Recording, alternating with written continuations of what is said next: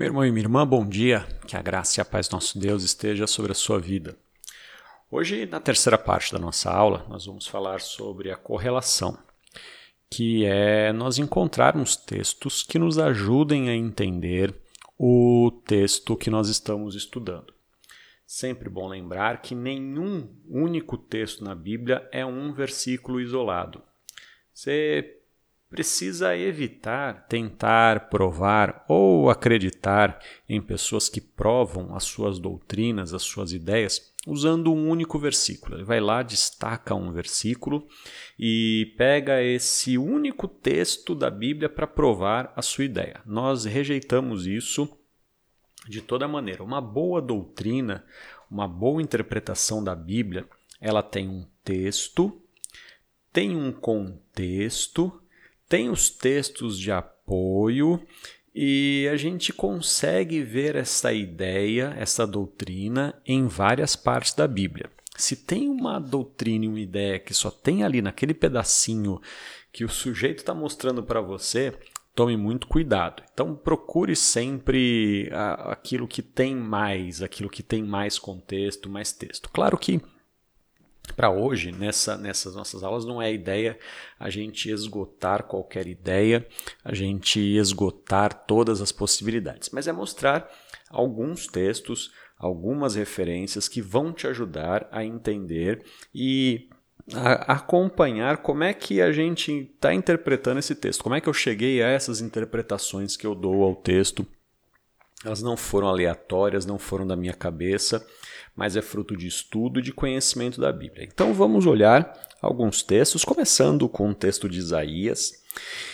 Profeta Isaías, lá no Antigo Testamento, capítulo 65, o versículo 1 fala assim: Fui buscado pelos que não perguntavam por mim, fui achado por aqueles que não me buscavam. A um povo que não se chamava pelo meu nome, eu disse: Eis-me aqui, eis-me aqui. Ah, eu acho que tem tudo a ver, acho não, tem tudo a ver esse versículo com essas duas parábolas.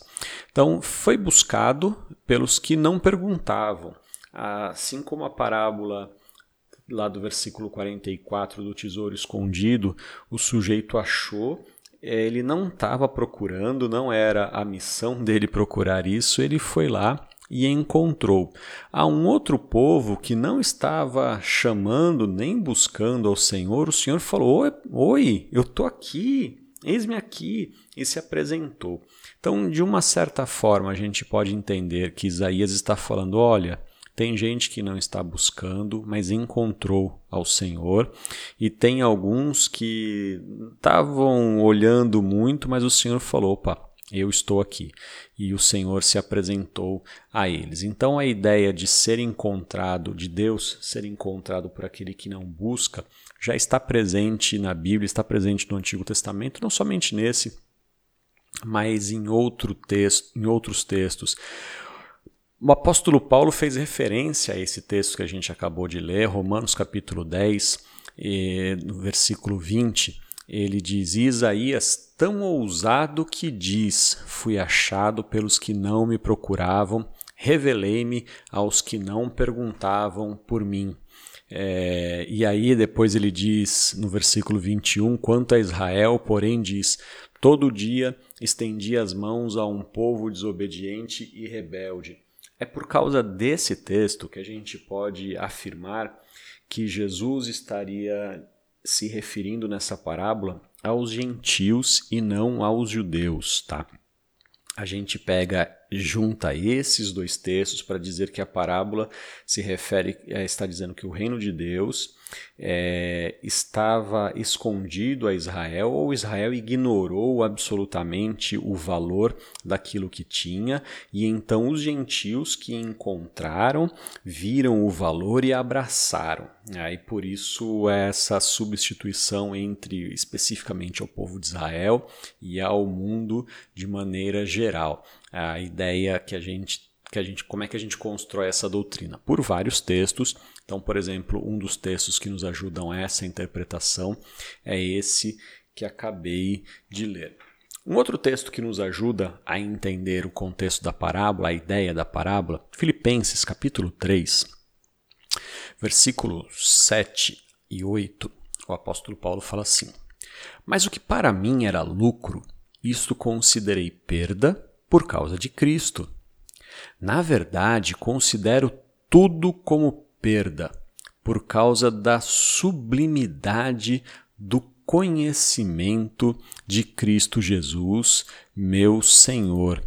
Por causa dele, perdi todas as coisas e as considero como lixo para ganhar a Cristo e ser achado nele, não tendo justiça própria que procede da lei, mas aquela que é mediante a fé em Cristo, a justiça que procede de Deus, baseada na fé.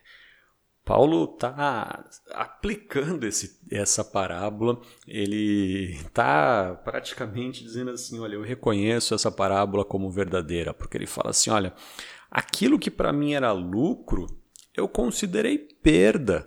Na verdade, tudo é perda. Então, assim, olha, eu não quero mais nada. É, por causa dele, eu perdi todas as coisas e elas não têm mais valor. O valor para mim é ganhar a Cristo.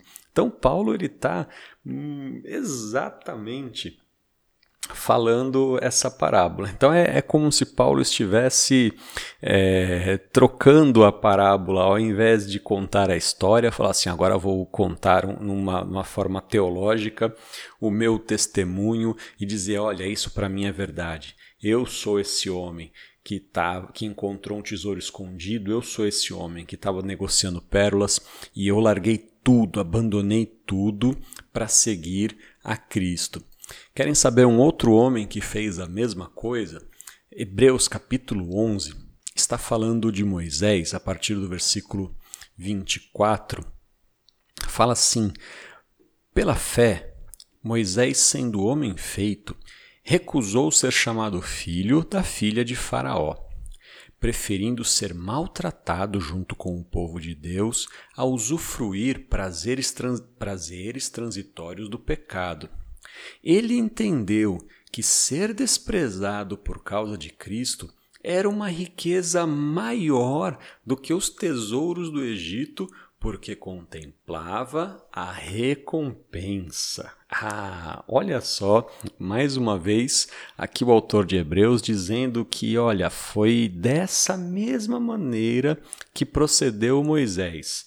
Ele tinha algo de valor, mas ele deixou tudo aquilo porque ele conheceu e entendeu que Cristo era um valor ainda maior e que todos os tesouros do Egito não compensavam a recompensa, ou seja, o tesouro maior que estava com Cristo. Então a ideia é a mesma, assim, olha, abandono tudo e sigo a Cristo e somente a Cristo. O último texto que eu queria ler com você é Mateus, capítulo 16, versículo 24. Jesus disse assim: Então Jesus disse aos seus discípulos: Se alguém quer vir após mim, negue-se a si mesmo, tome a sua cruz e siga-me.